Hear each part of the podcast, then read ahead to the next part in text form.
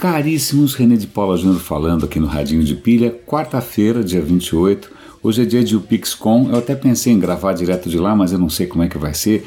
Provavelmente vai ser meio tumultuado, então vou gravar rapidinho daqui mesmo, tá tudo bem. Na verdade, o que eu tenho, eu tenho duas coisas para comentar, duas coisas que me chamaram a atenção. É, a primeira delas é um artigo na Technology Review sobre o Google que está usando agora as redes neurais no serviço de tradução. Aquele Google Translate já era bastante bom, né? todo mundo usa, eu uso direto, eu até recomendo para quando eu dou um link para alguma coisa em inglês, que eu faço sempre, eu sei, desculpe, né? sempre falo, olha, se você não tem um inglês tão fluente, usa lá o Google Translate e tal.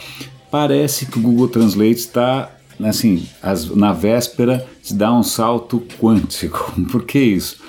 Porque o Google Translate usava uma metodologia de tradução que já era até que interessante do próprio, do próprio Google. Eu estava acompanhando isso é, há algum tempo, mas agora eles resolveram fazer o seguinte: desencana daquela metodologia e usa a bendita história de deep learning que acontece, dá, deixa lá o, a, o robô, né, a inteligência artificial aprender sozinha, dá um, uma quantidade brutal de textos no idioma, dá traduções bacanas, né, bem feitas do outro lado e deixa o cara chegar às suas próprias conclusões.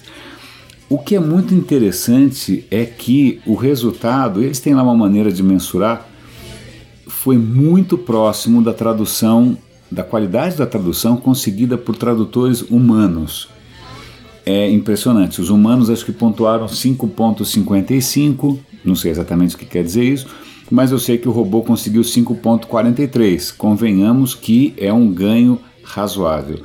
E tem até o link para um PDF em que ele mostra vários textos é, em idiomas originais, é, chinês, francês e espanhol, que eles tiraram aleatoriamente da Wikipedia, e como que é, o tradutor antigo traduziu, o novo tradutor traduziu e como um humano traduziu. E eu me dei o trabalho de ler ali, tá claro, eu não falo chinês nem nada, mas o, o francês e o espanhol tudo bem. E você percebe que em, em alguns momentos dá para perceber que mesmo o novo tradutor ele engasga. Mas, no geral, é bastante impressionante. Vale a pena dar uma olhada. É, o que mais? Aí vem um comentário que, que eu não posso me furtar a fazer, que é o seguinte: em, no momento do artigo, o cara fala: olha, é engraçado porque na verdade a gente não sabe como isso está funcionando porque é uma caixa preta. É a máquina aprendeu sozinha, é uma caixa preta. Eles só sabem que funciona. E o que chama a atenção para algo que eu, né, uma tecla que eu estou sempre batendo, que é esse mundo futuro onde né, a tecnologia realmente funciona num passe de mágica e a gente não tem a menor ideia de como a coisa aconteceu. Agora, voltando para o tema do debate da Hillary e do Trump, eu não vou falar dos dois candidatos, Ok, vou falar. Eu acho o Trump imbecil, eu gosto da Hillary, tudo bem. É, a questão, um artigo muito interessante da Wired é. Opa! Vocês podem notar que eu estou gravando num ambiente não muito isolado acusticamente. Mas o, um artigo da Wired muito interessante chamando a atenção para alguma coisa que realmente não chamava a atenção durante o debate, que é a absoluta é, limpeza visual da, da transmissão do debate. Porque pensa, é o debate que, assim, acho que eles tiveram 81 milhões de espectadores. Para um debate político isso é inédito. O do Reagan com o, Jimmy Carter acho que teve 80 milhões. Né? Está chegando perto de um Super Bowl que tem cento e tantos milhões de pessoas. Então muita gente assistiu. E levando em conta o tanto de tecnologia que a gente tem hoje, quanta coisa você poderia colocar na tela. Você poderia colocar um dashboard, mensagens do Twitter, você podia colocar tanta coisa na tela. Né, para tornar aquilo mais dinâmico, mais vivo, mais plugado nas redes sociais. Se, você, se isso fosse um evento de digital, provavelmente os caras iam pendurar 500 mil coisas na tela. Não. O que o debate fez foi: vamos ouvir o que esses caras têm a dizer. Então não tinha pirotecnias, não tinha 3D girando, não tinha social media, não tinha links, não tinha. Tinha no rodapé um selinho muito discreto, eventualmente a pergunta que foi feita, o nome do cara, mas só. Foco, 100% foco no que eles estão falando, em como eles estão falando. É, o, a cara dela, a cara dele, o gestual dele, o gestual dela, limpo. Por quê? E aí é, é, eu, eu concordo. Porque não adianta tentar replicar na tela o que as pessoas estariam vendo num smartphone, porque as pessoas já estão vendo no smartphone, então deixa elas no smartphone, no Twitter.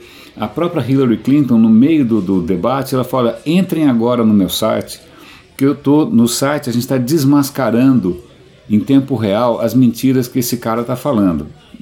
E o site da Hillary Clinton teve 2 milhões de visitas. Eu entrei hoje para ver, durante o debate eu estava tão concentrado nos dois que eu, eu nem usei o smartphone para nada. Estava realmente interessado na, na conversa. Mas muita gente usou o Twitter, o Twitter bombou, né? o site dela bombou. Se você der uma olhada lá, você vai ver que o site dela tá bárbaro, né? É, tá, tem lá uma, uma seção que chama 58 mentiras que o Trump falou. É, eu achei muito interessante essa a TV falou, olha, é o seguinte, eu sou TV, então eu vou ser TV e eu sei que você está no smartphone fazendo alguma coisa relevante nesse momento que tem a ver com isso, mas eu sou TV. Eu achei muito interessante essa essa postura mais clean, né, mais essencial, mais bacana, deixando que toda essa interação ocorresse nos canais que cada um prefere os canais interativos que cada um prefere. Dá uma olhada no artigo, eu achei bacana. É, é, eu acho que uma tentação que a gente de, de digital e tecnologia a gente sempre correu.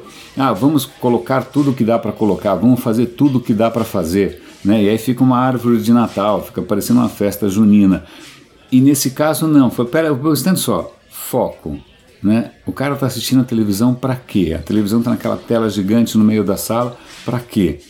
Né? Para que, que a gente vai concorrer com o smartphone dele, onde está o Twitter, onde está o Facebook, onde está seja lá o que for.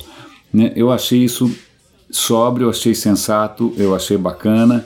E realmente, eu não sei se você assistiu ao debate, mas foi impecável. É, correu tudo super bem e acho que foi um momento histórico.